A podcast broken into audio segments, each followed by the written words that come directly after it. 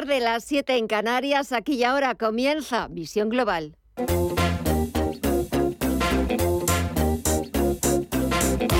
Esto es Visión Global con Gema González.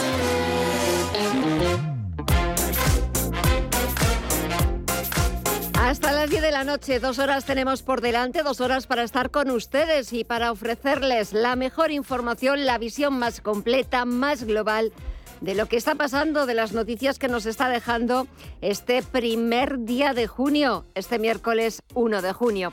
Enseguida buscamos el análisis de Luis Benguerel de Anatea Gestión en una sesión en la que las principales bolsas europeas han estrenado nuevo mes y lo han hecho con recortes. Vuelven las ventas a los parques del viejo continente.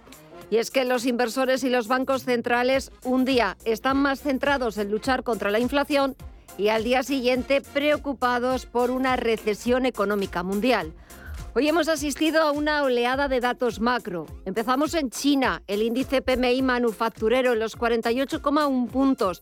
Se mantiene por debajo de los 50 puntos, que es la barrera que separa la contracción económica del crecimiento.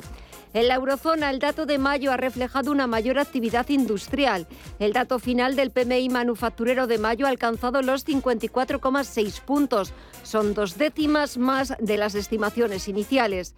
En este punto y a la espera de la próxima reunión del Banco Central Europeo, los analistas de Deutsche Bank no descartan un repunte más agresivo de los tipos de 75 puntos básicos entre las reuniones de julio y septiembre. Y a la espera de conocer eh, el libro Base de la Reserva Federal, echamos un vistazo en tiempo real a lo que está pasando al otro lado del Atlántico, donde si mayo fue un mes dominado por la volatilidad en los principales índices norteamericanos, Junio ha empezado también dominado por esa volatilidad y dominado también por las caídas, por los recortes que estamos viendo en sus principales indicadores. Vuelven a imponerse las ventas, los números rojos, al igual que ha pasado este miércoles en las principales bolsas europeas. El Dow Jones de Industriales está bajando algo más de medio punto porcentual, 181 puntos hasta los 32.809. El SP500 retrocede un 0,7% en los 4.103 puntos y el Nasdaq Composite abajo un 0,7% en los 11.996 puntos. Si miramos al mercado de la renta fija, vemos cómo está subiendo el interés exigido al, rendimiento del Treasury americano, del bono estadounidense a 10 años.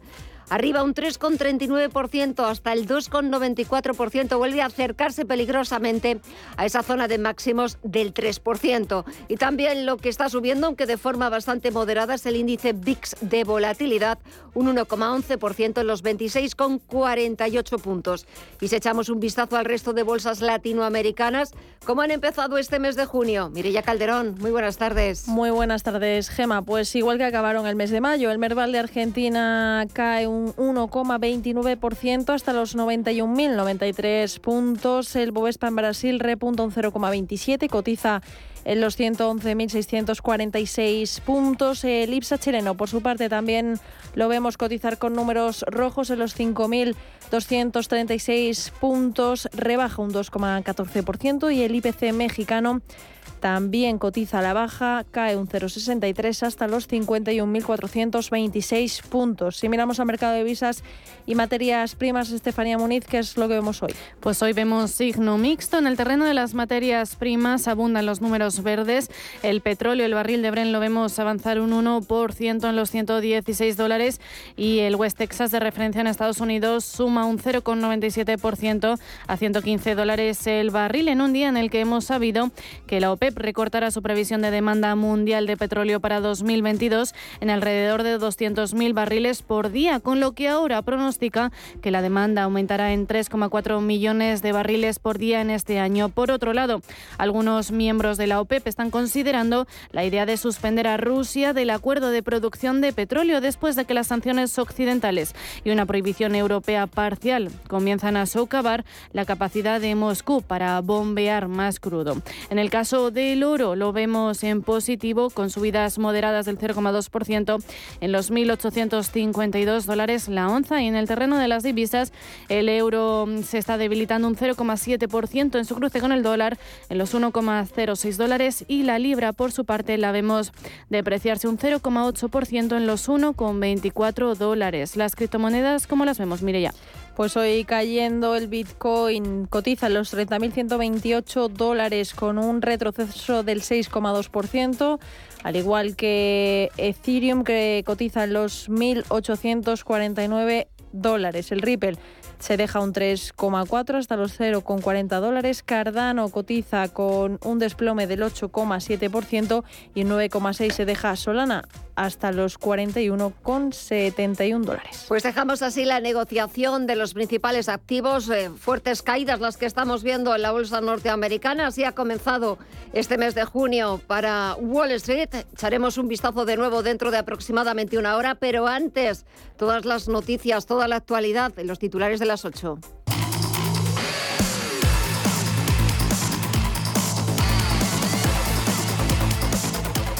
Que empezamos con la prórroga hasta después del verano del plan de respuesta a las consecuencias sociales y económicas de la guerra en Ucrania, cuya vigencia acaba el próximo 30 de junio. Y que incluye, entre otras medidas, el descuento de 20 céntimos por litro de combustible, el límite a las revisiones de los alquileres o la bajada en el IVA de la luz. El plan, en principio, se prorrogará hasta el 30 de septiembre y con él también el incremento del 15% en el ingreso mínimo vital o la renovación automática del bono social eléctrico. Vamos a seguir protegiendo a las familias, a las empresas de nuestro país mientras duren los efectos de la guerra. Y por eso quisiera anunciar hoy aquí, en el Congreso de los Diputados, que el Gobierno prorrogará el plan de respuesta a la guerra tres meses más.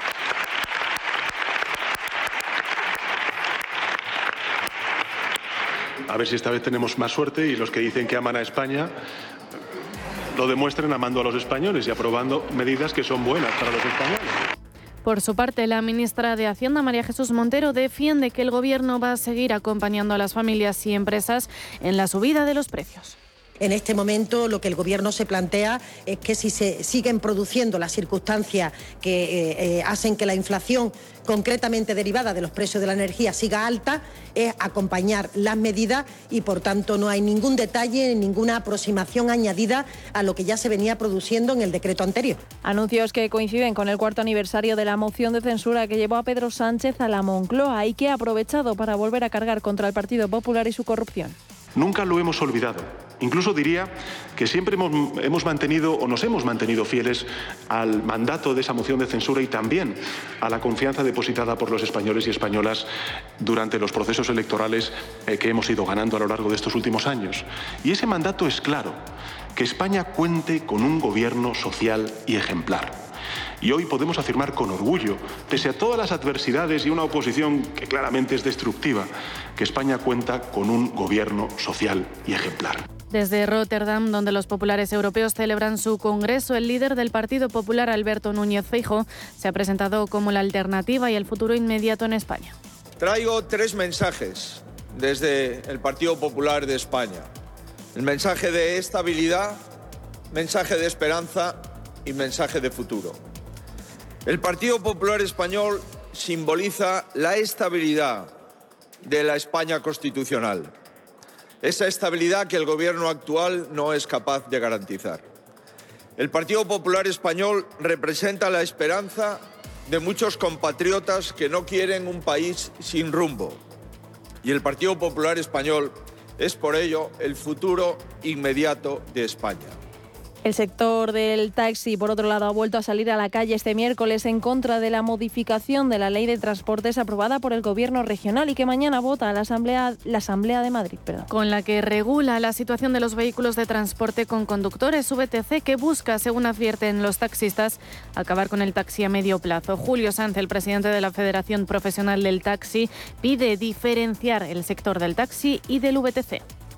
Lo que implica este cambio normativo es un traje a medida, es una alfombra roja para, en realidad, tres o cuatro oportunistas, plataformas que eh, agrupan miles de autorizaciones VTC, donde lo que se propone es que hagan, pues como si de taxi se tratara, pero sin las obligaciones, ni los derechos, ni la garantía para el usuario.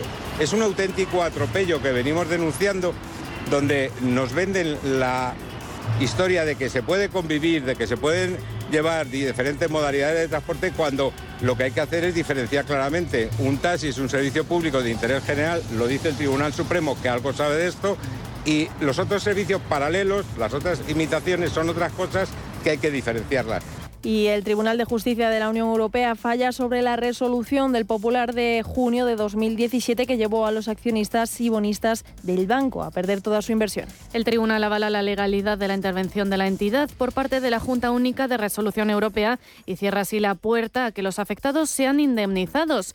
En consecuencia, el organismo con sede en Luxemburgo considera que la JUR y la Comisión Europea no incurrieron en un error manifiesto de apreciación al estimar que el banco se hallaba en graves dificultades sobre la sentencia del Tribunal Superior de Justicia de Cataluña que obliga a los centros educativos a impartir el 25% de las materias en castellano, el ministro de la Presidencia, Félix Bolaños, garantiza que su cumplimiento no se discute y defiende que no hay ninguna duda de que la lengua castellana es vehicular en todos los territorios de España. Desde Ciudadanos, su líder, Inés Arrimadas, acusa al conseller de Educación de la Generalitat de estar actuando como un matón con la aplicación del 25% de castellano en las aulas castellanas.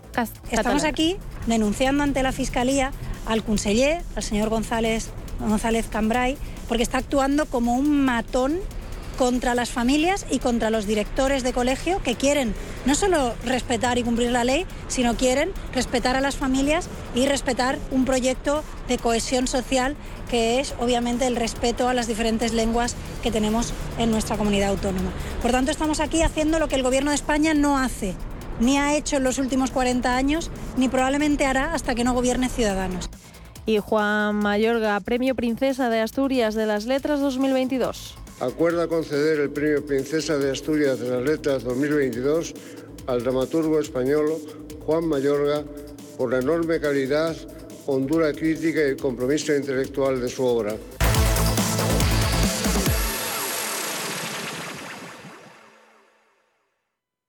Hoy en día encontrar la herramienta que pueda resistir el paso del tiempo es fundamental en la renta fija. Es por eso que MFS Investment Management adopta un enfoque Active 360. Visite mfs.com barra Active 360. Sí. Oye, Antonio. Hombre, Emilio. ¿Estás en casa? Sí. Me paso a verte. Tendrás jamón, ¿no? El jamón sí, de, de siempre, sí.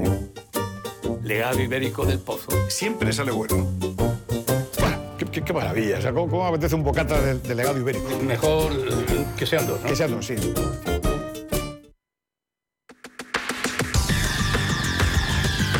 El análisis del día con visión global.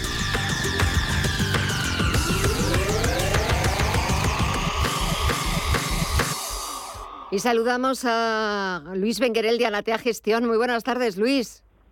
Hola, buenas tardes. Bueno, estamos, hemos comenzado precisamente este miércoles, hemos comenzado nuevo mes, nuevo semestre, pero las cosas siguen igual, esto no mejora. Y si puede mm, empeorar, pues va a empeorar un poquito, ¿no?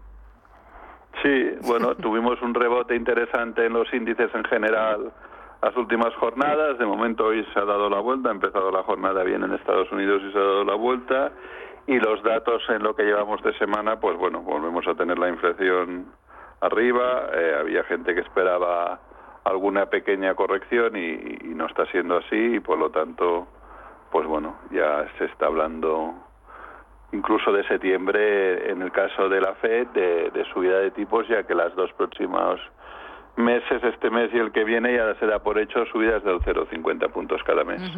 Sí, incluso eh, es cierto que hoy también leía que los analistas de Deutsche Bank ya estaban hablando también de 75 puntos básicos, porque es cierto que por un lado tenemos la inflación, hay que luchar contra ella, los últimos datos encima no nos hablan de que hayamos tocado techo, sino que parece que no hay techo que sigue subiendo e incluso podría llegar a los dos dígitos. Lo hemos visto aquí en la eurozona. En Estados Unidos eh, corrigió nada, apenas unas décimas, pero sigue en niveles absolutamente desbocados. Por un lado, ¿cómo controlas esa inflación que se te ha ido de las manos, que casi la has provocado o la han provocado los bancos centrales?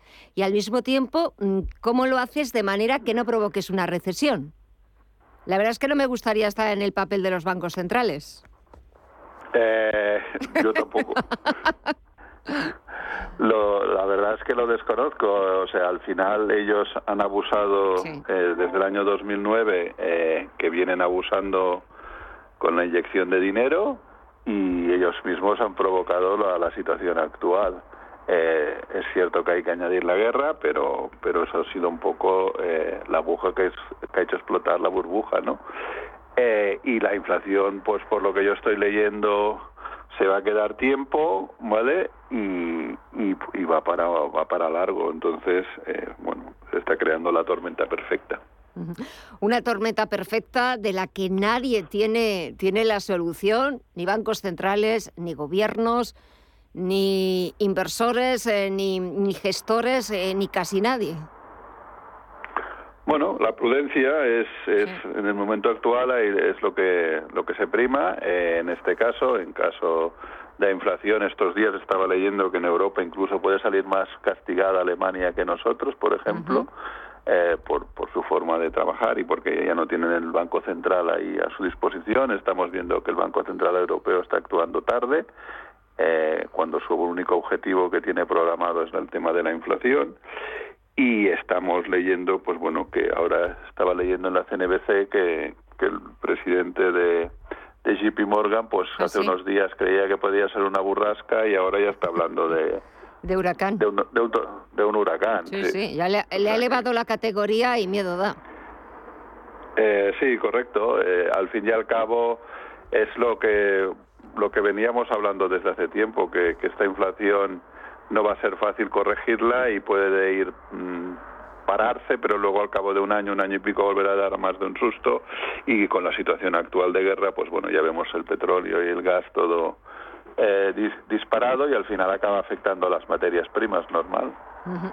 Y además eh, estos días hay reunión, reunión de la OPEP. Hemos visto también cómo ayer tras el anuncio de la Unión Europea de mm, ese embargo parcial al petróleo ruso eh, se disparó hasta los 120 dólares. Después se ha ido, se ha ido moderando. Eh, de ese embargo parcial al petróleo ruso, eh, ¿qué te parece? Sexto paquete ya de sanciones, casi 100 días que vamos a cumplir de una guerra terrible. Es complicado. Eh, al fin y al cabo, en una guerra es muy complicado prever qué puede pasar. Por lo tanto, yo creo que mejor no, no, bueno, básicamente no. Yo no me atrevo a opinar. En el caso del petróleo, ya es lo que comentábamos hace meses. Venía una tendencia alcista, se había relajado un poco las últimas jornadas, pero sí que sí que el mercado venía venía muy alcista desde hacía mucho tiempo. Por lo tanto eh, pues bueno la guerra solo ha hecho que apoyar y ayudar y, y hemos tenido relajaciones puntuales. No sé si llegará a 150 175 como algunos analistas están hablando ya de ello La- lo veo aún pronto pero bueno vamos a ver. También eh, ahora viene el verano eh, el consumo es menor para calefacciones y para todo y eso supongo que se notará puntualmente. Y luego de cara al invierno pues ahí es cuando si se mantiene aún la guerra eh, es cuando la cosa se pondrá. Incluso por lo que estaba leyendo tanto de la Fed que también estaba comentando eh, estaba leyendo ahora hace un momentito también por parte de la FED en Reuters que estaban hablando de estos 2,050 que luego dejarán pasar el verano y, y en septiembre pues saber cómo está evolucionando la economía y cómo tendrán que actuar, si tienen que actuar con más presión o con menos, pero yo creo que bueno, que este verano nos van a dejar un poco así como tranquilos entre comillas. Para que nos hagamos una idea de que la vuelta del verano, en vez de en enero, que siempre decimos que vienen las rebajas, van a venir en a partir a partir de, Las- de- la- de las de septiembre. verano. Las de verano, Sí. exacto. Sí, y lo único peligroso en verano, porque ahora ya los gestores ya están pensando en ello y tal, es que mm, son meses que se baja mucho el volumen. En principio los veranos tienden a ser muy aburridos, pero hemos tenido veranos muy movidos, ¿no? Entonces, eh, bueno, básicamente yo creo que hay que diversificar al máximo y, y buscar la gestión de retorno absoluto y, y- y para, para, para no estar pendiente de lo que hacen los índices.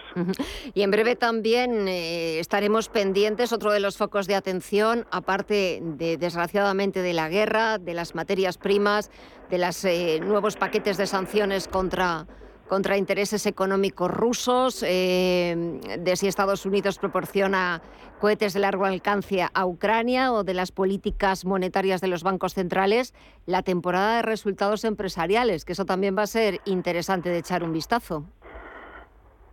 Sí, sí, yo creo que bueno, aún no están reflejando lo que está pasando en la economía, son muy puntuales, algunos empezarán ya a reflejarlo y, y los más interesantes serán de cara al siguiente trimestre, que entonces sí que ya estarán soportando esta inflación, ¿vale? Eh, eh, los actuales pues dependerá un poco de cada empresa, aún puede puede arreglarlos por, porque llevamos pocas semanas en la situación actual y, y lo más interesante serán los próximos resultados de cara al próximo semestre. y, y ahí es donde se verá quién lleva bañador cuando se baja al mar, ¿no? Dicen. Ahí es cuando sí, nos vamos a, a reflejar todos o quien no salga la foto eh, no, no aparece. Eh, ya para terminar, Luis, ¿cómo ves las bolsas europeas? Es cierto que sobre todo la bolsa española hoy ha tocado, mm, ha tocado caída, recogida de beneficios, pero es cierto que ha sido de las mejores eh, el pasado mes de mayo, consiguió entrar en positivo en lo que llevamos de año. Eh, parece que Europa está o está yéndole mejor las cosas que, en Estados Unidos. Aquí todavía nos falta por empezar esas subidas de tipos de interés que esperemos que sean en julio. Pero, ¿cómo ves tú a las bolsas europeas y a la bolsa española en concreto?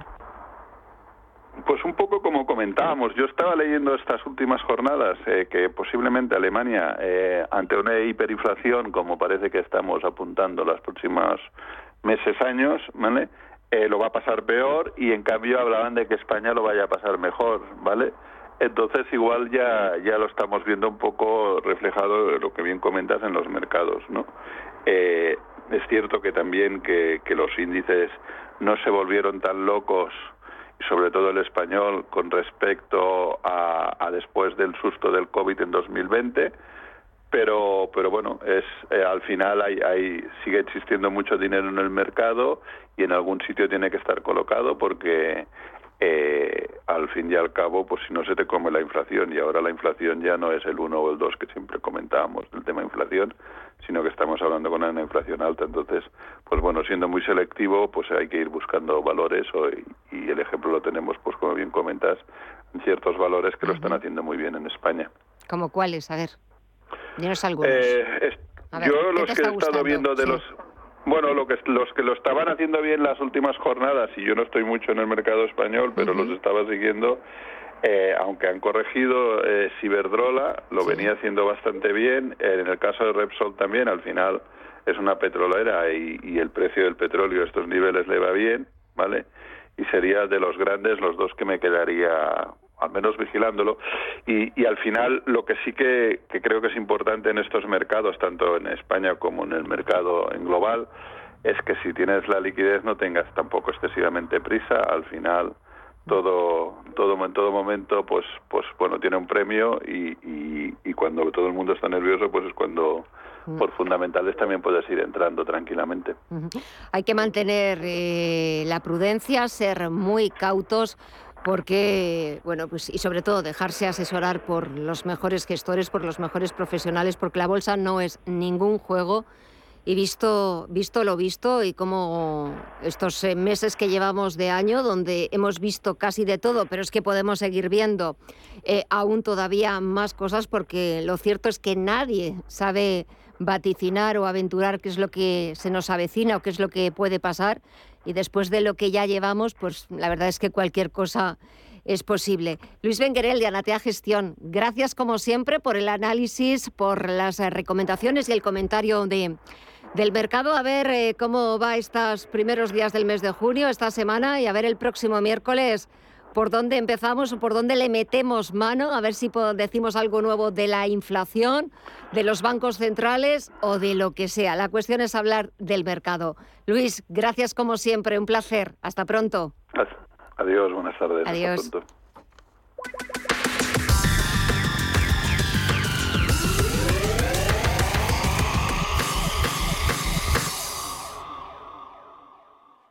Invierte en acciones o ETFs sin comisiones. Tesla, Netflix, Amazon, Banco Santander, Telefónica. Miles de acciones de los 16 mayores mercados bursátiles del mundo.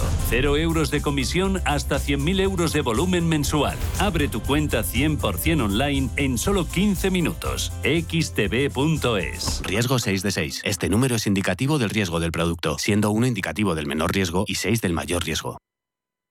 Información internacional.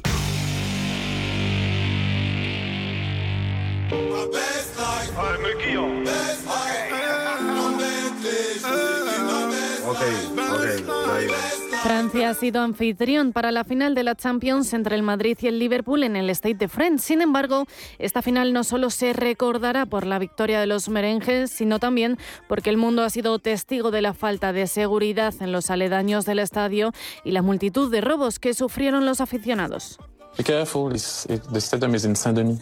Sorry, what? The stadium is in El exfutbolista Thierry Henry ya avisó de la situación en la televisión inglesa y mencionó un barrio en concreto, el más próximo al State de France, el barrio de Saint-Denis. Dice textualmente que Saint-Denis no es París, pero ¿qué es lo que ocurre en este barrio residencial? Se trata de un barrio habitado por millón y medio de habitantes, fundamentalmente por inmigrantes. Conviven de hecho 150 nacionalidades diferentes y la mitad de sus vecinos tienen menos de 30 años. Se calcula que residen unos 200.000 de manera irregular. Y damos un dato más. Estamos hablando del barrio más pobre de toda Francia.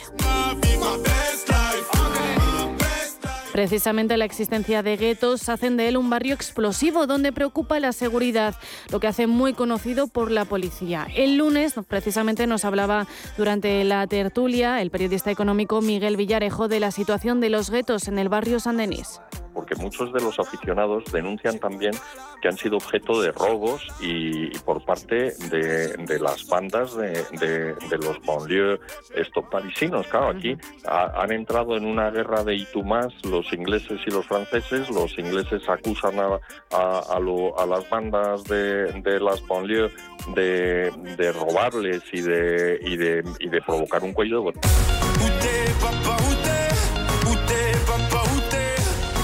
En un primer, primer momento se pensaba que la situación de caos se debía a los hinchas británicos, pero cuatro días después el gobierno ha reconocido que podría haberlo hecho mejor tras una inesperada audiencia en el Consejo de Ministros. Según el señor el ministro Darmanin, entre 30.000 y 40.000 hinchas ingleses se encontraban en el Stade de France, sin entrada o con entradas falsificadas. Que les fans de fútbol. Gerald Darmanin también ha sido preguntado por la situación de la seguridad en el Stade de France. Dice, ¿hemos evitado lo peor? Sí, podríamos haber anticipado más, sin duda alguna. Lo ha afirmado junto a la ministra de Transportes, Amélie Oude Castera. Los propios asistentes confirmaban los inexistentes anillos de seguridad. En vistas de los Juegos Olímpicos de París 2024, ahora el mundo pone el foco en la capital francesa y saben dónde está Saint-Denis y los franceses no están particularmente orgullosos.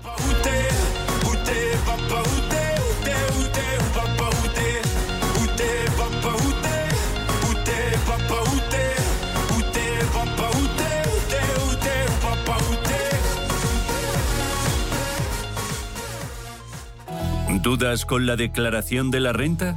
TaxDown te las resuelve en su consultorio de renta los lunes en a media sesión. Manda tu consulta o tu audio a redacción intereconomía.com. TaxDown, la declaración de la renta bien hecha.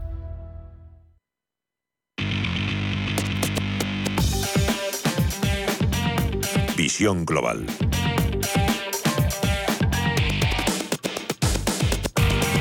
Y ahora vamos a echar un vistazo a las portadas de los principales diarios internacionales, empezando por el Reino Unido, donde The Times vuelve al escándalo del Partygate porque el primer ministro Boris Johnson dice ahora que se necesitaban esas fiestas para mantener la moral alta del gabinete.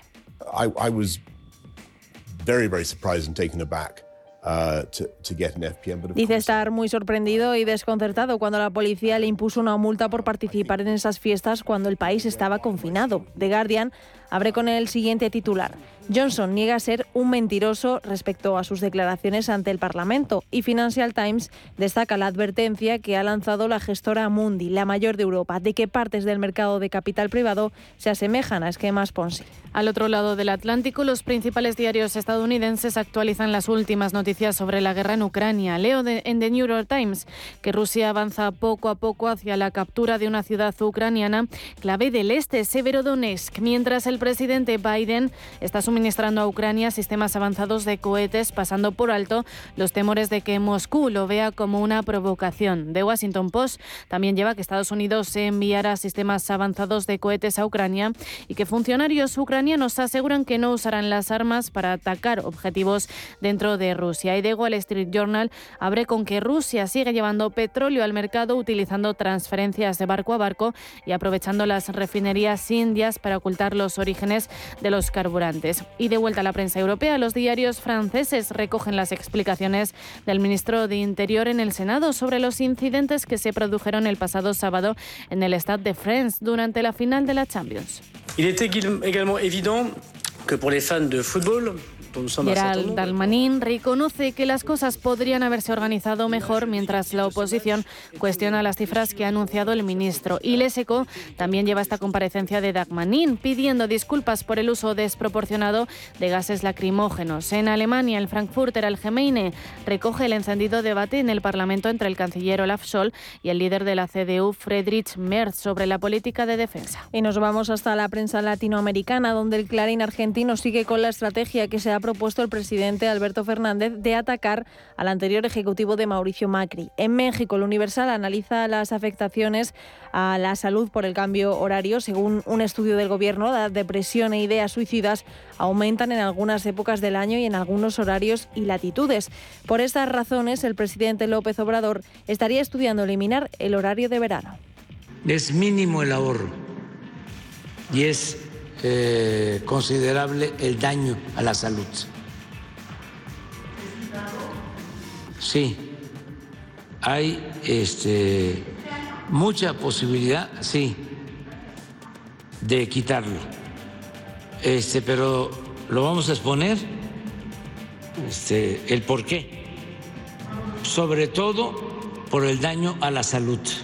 Y terminamos el repaso con el brasileño Globo, que actualiza las cifras de contagiados por la viruela del mono. Más de 600 casos en 26 países, mientras en Brasil hay cuatro sospechosos.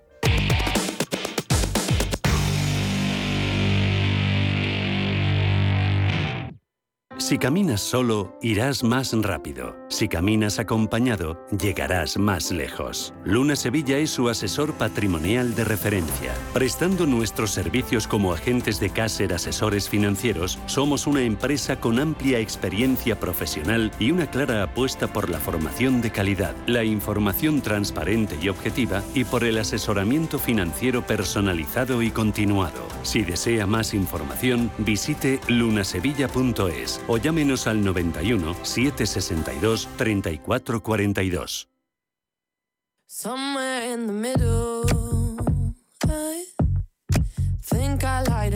En Radio Intereconomía, Visión Global. Hoy, 1 de junio, arranca la atención presencial para ayudar a hacer la declaración de la renta 2021 a los contribuyentes.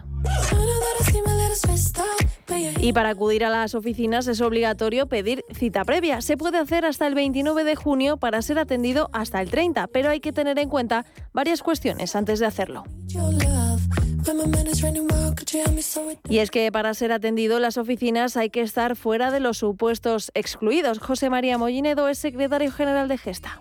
Los servicios que ayudan a confeccionar y presentar las declaraciones de la renta en esta campaña son para aquellas personas que, cuya renta del trabajo no superen los 65.000 euros o la renta del capital mobiliario no superen los 15.000 o no tengan actividades económicas en estimación directa o bien no presenten alteraciones patrimoniales por más de dos transmisiones, incluidas las de los inmuebles de bienes. Tampoco se puede prestar esta declaración de esta confección en oficinas a aquellas personas que tengan regímenes especiales de tributación, ni a aquellas personas que cuenten con alquileres de inmuebles por más de dos contratos de alquiler.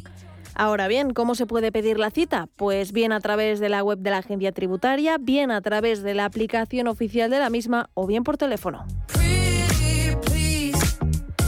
¿Y qué documentos hay que llevar a la cita previa? Pues el DNI original, con fotocopia del DNI de las personas que figuren en la declaración. Además, también hay que llevar el número IBAN de la cuenta bancaria, referencias catastrales de los inmuebles en propiedad o alquiler y, si se da el caso, una autorización firmada por otros declarantes donde se permite hacer la declaración en su nombre, además de otros.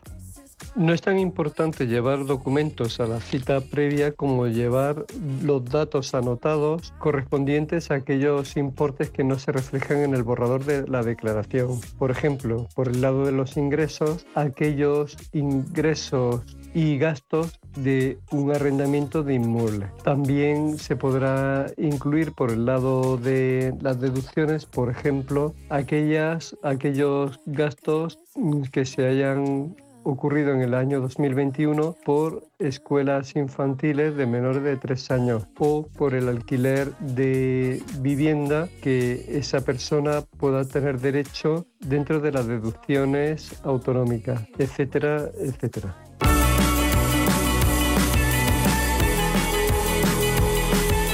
Hacer la declaración tendrás que tener en cuenta todas las ayudas y subvenciones que hayas recibido, porque para Hacienda estas están consideradas como ganancias patrimoniales. Y aquí entran las ayudas del Plan MOVES 3, el programa con el que el Gobierno quiere impulsar la compra de coches eléctricos e híbridos. Así que si el año pasado hemos sido beneficiarios de esta ayuda, deberemos incluirla en el apartado ganancias patrimoniales del borrador de la declaración de la renta, lo que supone que una parte de la ayuda volverá a manos del Estado, aunque la cantidad dependerá de la cuantía de dinero recibido, la base general del impuesto, el tipo impositivo correspondiente al nivel de ingresos de cada uno o la comunidad autónoma en la que se resida. Así, por ejemplo, si un contribuyente recibió el año pasado 2.500 euros por parte del Estado como ayuda para la compra de un coche a través del plan MOVES 3, en función de su salario deberá devolver entre 475 euros y 1.175 euros, por lo que habrá que estar muy atentos a todas estas cuestiones.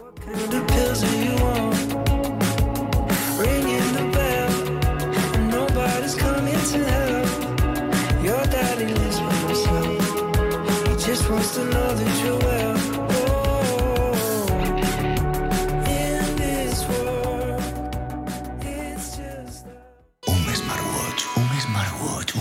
Haz realidad tus sueños con la financiación total. Hasta 12 meses para clientes con tarjeta de compra El Corte Inglés. Para que te lleves ese smartwatch deportivo con pantalla táctil casi sin enterarte. Financiación total. En tienda web y app del Corte Inglés. Hasta el jueves 2 de junio. Financiación ofrecida por Financiera El Corte Inglés y sujeta a su aprobación. Consulta condiciones y exclusiones en elcorteinglés.es.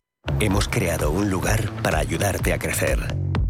Donde cada pregunta tiene su respuesta donde acompañamos a empresas y autónomos en su camino hacia la digitalización y sostenibilidad, donde estar al día de ayudas y subvenciones, y donde se impulsa la internacionalización de todos los negocios, con contenidos pensados para aprender, inspirar y crecer. Santander Impulsa Empresa, el lugar para avanzar.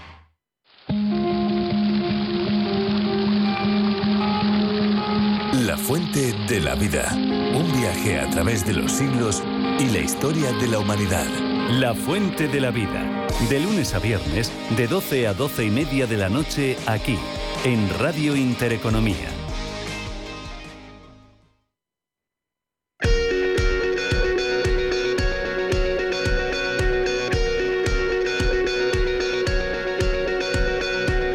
En Visión Global, la entrevista del día.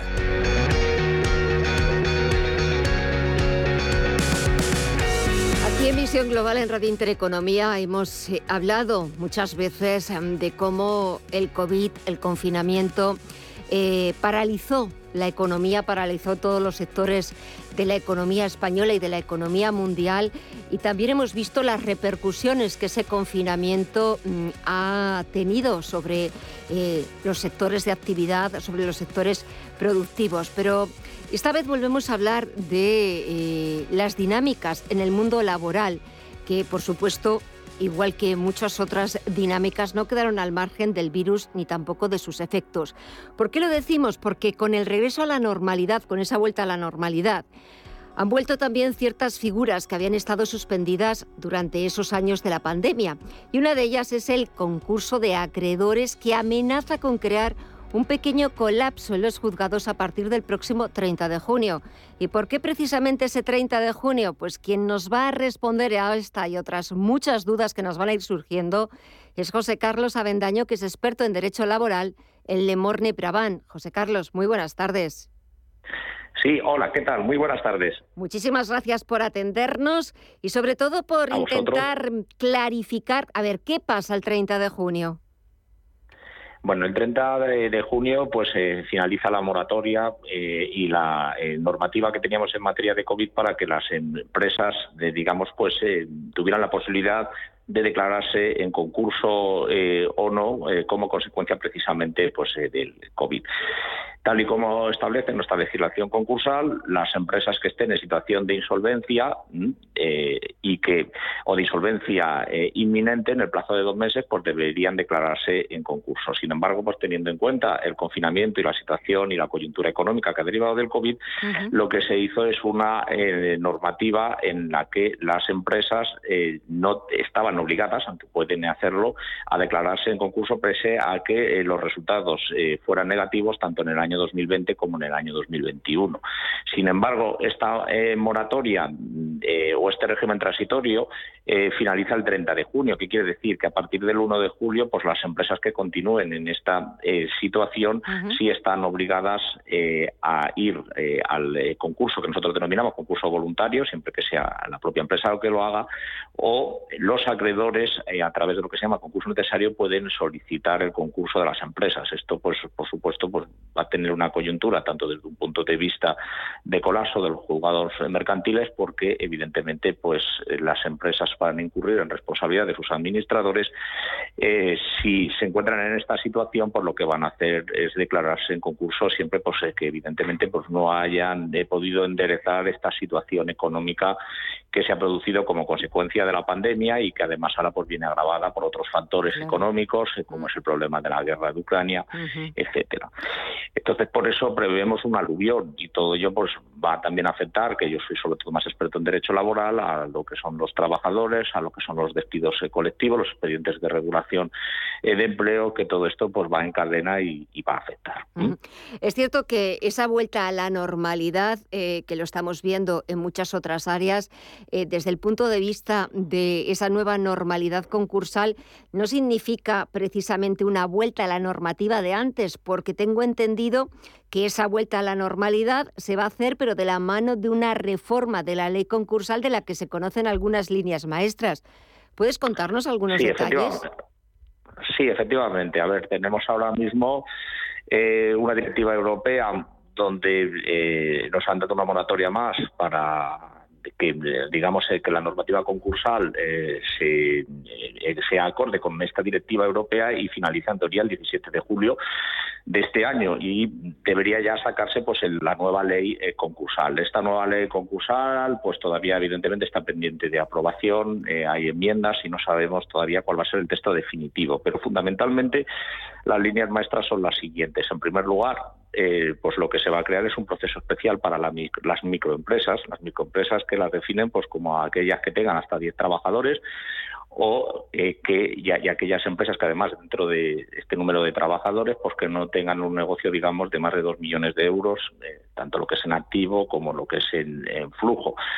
Lo que supone que al final pues es el 90% de, de, las empresas que se declaran en concurso. Este mm, procedimiento, en principio, pues se pretende que entre en vigor el 1 de enero de 2023 y es un procedimiento, pues en primer lugar, eh, que se prescinde eh, es más antiformalista, por decirlo de alguna manera, porque se prescinde de la figura del abogado, eh, del procurador y en muchos supuestos, conforme establece el proyecto, no va a figurar ni siquiera la figura del administrador concursal, y va a costar de dos fases. Eh, primeramente, pues lo que se va a intentar es una fase de negociación de tres meses y si no se hace o se va a liquidación a través de una liquidación que la ley pretende pues que sea ordenada y rápida. Mm, esta solicitud se va a hacer a través de unos formularios digitales que van directamente al juzgado de, lo mercantil y bueno, aunque lo que se pretende es una renegociación, pero también bajo mi punto de vista pues es complicado el hecho de que sea el propio deudor que asuma muchas funciones que antes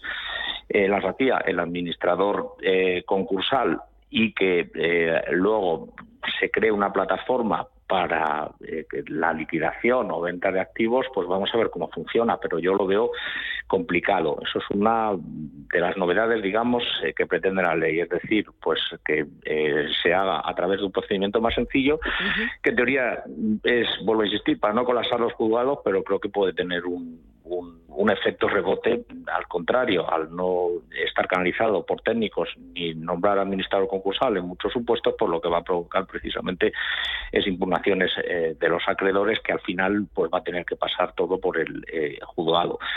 Y luego, eh, fundamentalmente, pues lo que que esto ya eh, afecta, digamos, a todos los concursos, eh, es en cuanto a lo que se pretende eh, aquí en este caso, pues es de ir dentro del procedimiento concursal, lo que se establece que es la figura que se llaman los planes de reestructuración, que es una figura pues distinta que no existía en nuestra legislación, que viene derivada del derecho anglosajón y bueno, pues precisamente lo que viene a sustituir son los antiguos eh, planes de refinanciación o los acuerdos extrajudiciales eh, que, existían.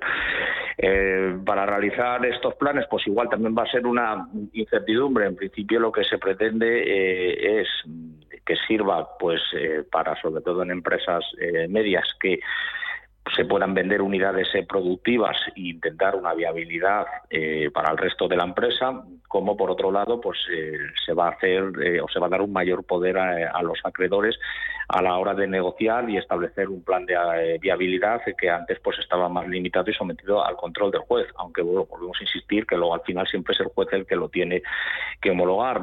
También se crea una figura que es el de el experto técnico, pues que en principio es quien va a dar asistencia tanto al deudor eh, como a los acreedores y es una persona pues en principio capacitada tanto desde un punto de vista empresarial, jurídico y financiero, que es el pues el que trata de que digamos no solo realiza esas funciones de asesoramiento, sino que llegue a un buen fin. El, esto, pues a decir, es una incertidumbre. Eh, la ley lo que prevé son como tres estadios de insolvencia, un préstamo de insolvencia de dos años, que precisamente pues estos planes están para eso, pues para evitar que las empresas vayan a liquidación. Y luego, claro, es que hay estadios que yo veo más difícil, que son las insolvencias inminentes y bueno, y las insolvencias actuales que, que están en, en, pleno estado de, de insolvencia. Por eso, pues eh, no sabemos si realmente a través de estos planes se va, vamos, a través de esta normativa de cómo se van a ejecutar estos planes, pues si, si va a ser posible eh, o no la viabilidad de las empresas. Lo que sí quiero recalcar es que España es un país de pymes y, hay la mayoría de las empresas no superan los, los 10 trabajadores. Entonces, no lo sé cómo puede encajar en, la mayoría de las empresas pequeñas que, que prácticamente muchas veces me van a liquidación porque no tienen una masa activa, ¿cómo vamos a poder desarrollar estos planes? Porque es verdad que cuando eh, pues ahora vuelva eh, esa, eh, esa normalidad de, los concursos de acreedores, ese aluvión que prevéis que vaya a haber en los juzgados, que van a verse colapsados, Mucha gente cuando oímos hablar de concurso de acreedores, la palabra que nos sale a continuación es cierre de una empresa. ¿Concurso significa eh, obligatoriamente el cierre, la disolución de una empresa, José Carlos? No, a ver, la figura concursal es una figura que sobre todo se ha desarrollado mucho, como digo, en el derecho anglosajón y precisamente pues este es un modelo que se pretende pues, para que las empresas subsistan eh, y a través eh, de estos planes pues continúen. Lo que pasa que sí que es verdad que eh, muchas empresas en España, como he dicho anteriormente, tienen un tejido muy pequeñito y es muy complicado mm, que a través de una eh, renegociación o una refinanciación subsistan también. Aquí el problema que tenemos es que la mayoría de las pymes no solo tienen una eh, financiación o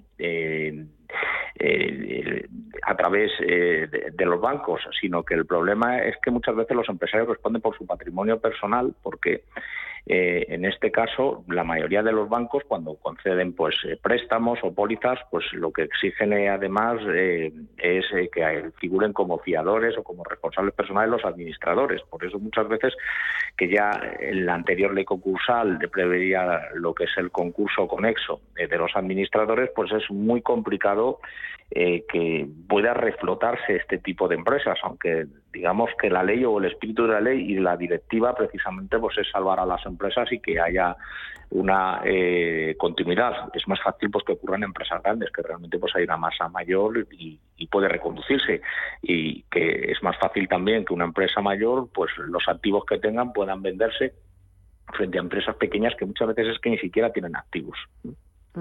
Eh, respecto a otros países eh, europeos, respecto a nuestros, a los países de, de nuestro entorno, nuestros vecinos, ¿por qué en España existe ese retraso en la cultura concursal respecto a nuestros vecinos? ¿Qué nos ha sucedido? A ver, eh, pues precisamente por lo que hemos mencionado antes, o sea, la figura del concurso, pues para la mayoría de los empresarios supone por la muerte de su empresa, cuando no tendría que ser así.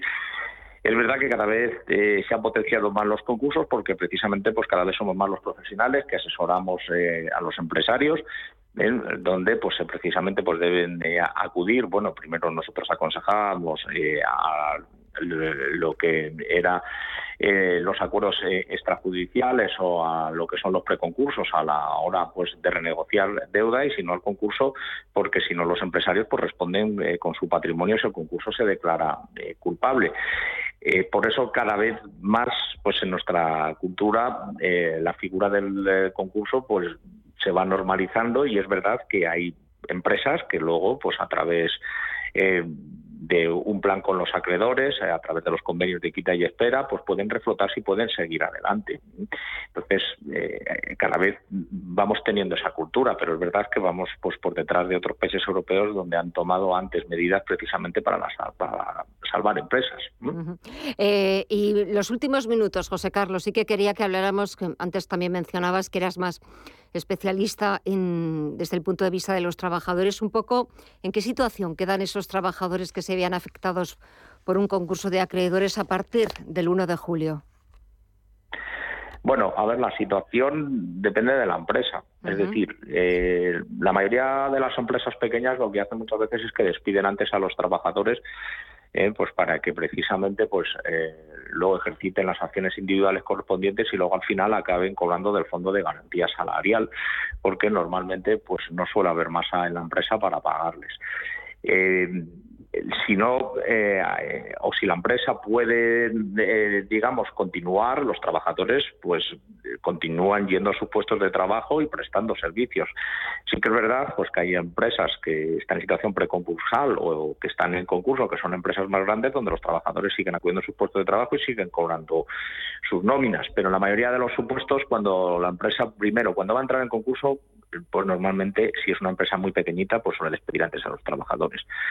Y si entra en concurso, claro, el problema de un trabajador es que si eh, no le pagan, pues va a tener que acudir primero a un juzgado para pedir eh, que se les onere de prestar servicios y luego pues para que se les extinga eh, su contrato. Entonces, bueno, pues es una situación siempre delicada que si una empresa entra en concurso y no va a haber viabilidad o no va a haber continuidad, pues es una situación delicada evidentemente para los trabajadores, porque hemos tenido casos pues de, empresas de que hasta que se nota un administrador concursal, hasta que el administrador concursal no decide eh, extinguir los contratos de trabajo, pues hay trabajadores que se quedan en sus puestos de trabajo sin cobrar y además a sabiendas de que el Fondo de Garantía Salarial solo les va a cubrir 120 días con los topes legales, por eso es una situación delicada. Me imagino también, José Carlos, que pues eh, a partir del próximo día 30, incluso desde antes, os estarán llegando muchas consultas por parte de, pequeñas y medianas empresas, ¿no? Eh, pues solicitando información, asesoramiento, consejos, recomendaciones de qué pueden hacer, de cómo les puede afectar esa futura ley o esa futura reforma de la ley concursal, de la que nos has explicado algunas de las líneas maestras. ¿Cuáles así a, primera vista eh, son las principales eh, dudas que tienen estas pequeñas y medianas empresas que buscan vuestro consejo? Pues eh, las principales dudas que tienen es precisamente pues, no incurrir en responsabilidad. Claro, ahora mismo es un presupuesto muy incierto porque hay muchos de nuestros clientes pues que ahora tienen que empezar a devolver eh, los ICOs que han podido sobrevivir a base de financiación. Pero claro, mm, con independencia de que entremos en un nuevo estadio a partir del 1 de julio, pues están eh, preocupados porque, claro, eh, hay muchos muchos tampoco, pero sí que hay un, número considerable de visitas que tenemos, que claro que si tomamos la ley eh, al pie de la letra, pues eh, claro que puede haber unas eh, responsabilidades de cara a, que si están en situación de insolvencia, pues deben declararse en concurso. El problema es que las pymes normalmente cuando se declaran en concurso es que van a liquidación porque es muy difícil. Suelen tener un pasivo muy elevado con los bancos, fundamentalmente, con proveedores. Y luego también, eh, bueno, que es una cosa que también quería recalcar con Hacienda y la Seguridad Social, que también, bueno, pues en esta reforma sí creo que es interesante, pues que los oyentes sepan que eh, tanto las personas eh, a nivel de personas jurídicas como también como la, las reformas que se va a hacer en la ley de segunda oportunidad pues se van a permitir una mayor exoneración de créditos privados, por decirlo de alguna manera, que son los créditos que se pueden exonerar, frente, sin embargo, a, la seguridad eh, social o a Hacienda, que el límite son mil euros. Por tanto, entiendo pues que no hay igualdad, no hay un par conditio creditor en, los créditos, es decir, que se va a proteger a los créditos públicos frente a los eh, créditos privados que se permite incluso acuerdos de, exoneración total o exoneración parcial. Entonces, un empresario que, que, que haya acumulado deudas con Hacienda, con la Seguridad Social, pues, pues es que evidentemente es que es muy difícil que, que, pueda que, pueda reflotar la empresa porque aquí no se permite ningún tipo de quita eh, ni, ni, espera con, con, lo que son los créditos públicos. Por eso creo que ahí puede dificultar eh, también ese reflote. La verdad es que se os avecina una temporada mm, de, de mucho trabajo y sobre todo en despachos de abogados, pero también, por supuesto, en los juzgados, aunque el objetivo final debería ser evitar las disoluciones de, las empresas y evitar llegar a esa figura de los concursos de acreedores y de que la empresa tenga que echar el cierre con todas las consecuencias que, que eso conlleva desde el punto de vista económico, pero también desde el punto de vista de los trabajadores de la plantilla que tiene esa empresa. Iremos viendo cómo se va desarrollando esa, futura ley concursal, a ver si vamos conociendo más detalles y sobre todo la forma en que se va implementando aquí en España, pero nos ha eh, servido de mucha ayuda eh, José Carlos Avendaño, experto en Derecho Laboral en Lemorne Brabant, por tratar un tema que vuelve a estar encima de la mesa y que vuelve a, a, ser eh, de actualidad, que vuelve a preocupar, porque ya hemos pasado esos dos años de interín, de confinamiento, de pandemia y ahora hay que volver otra vez a, esa normalidad. José Carlos, un placer, gracias y hasta pronto. Muchísimas gracias. A vosotros. Gracias, Adiós. un placer. Gracias. Adiós.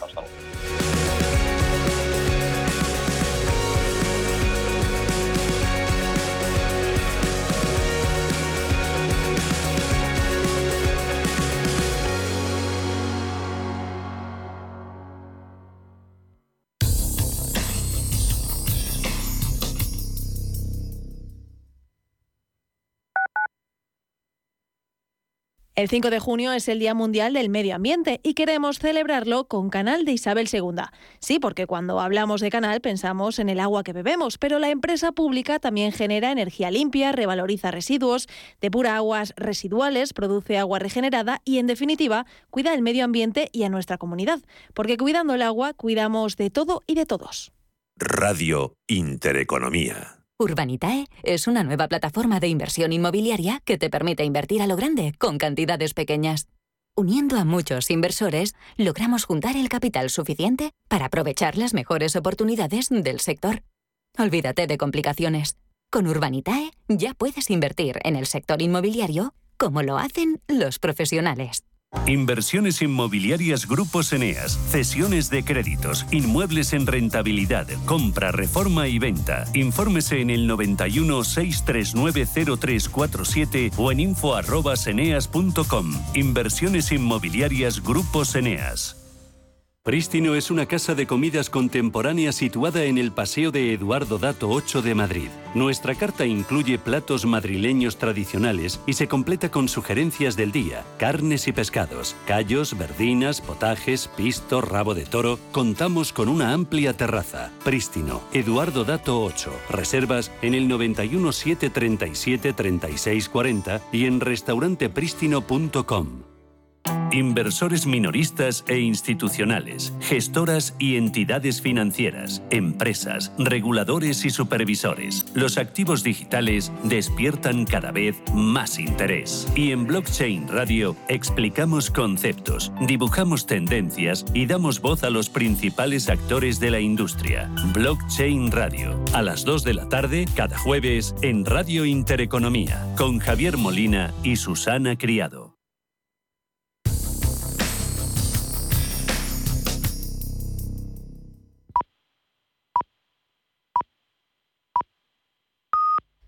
Son las nueve de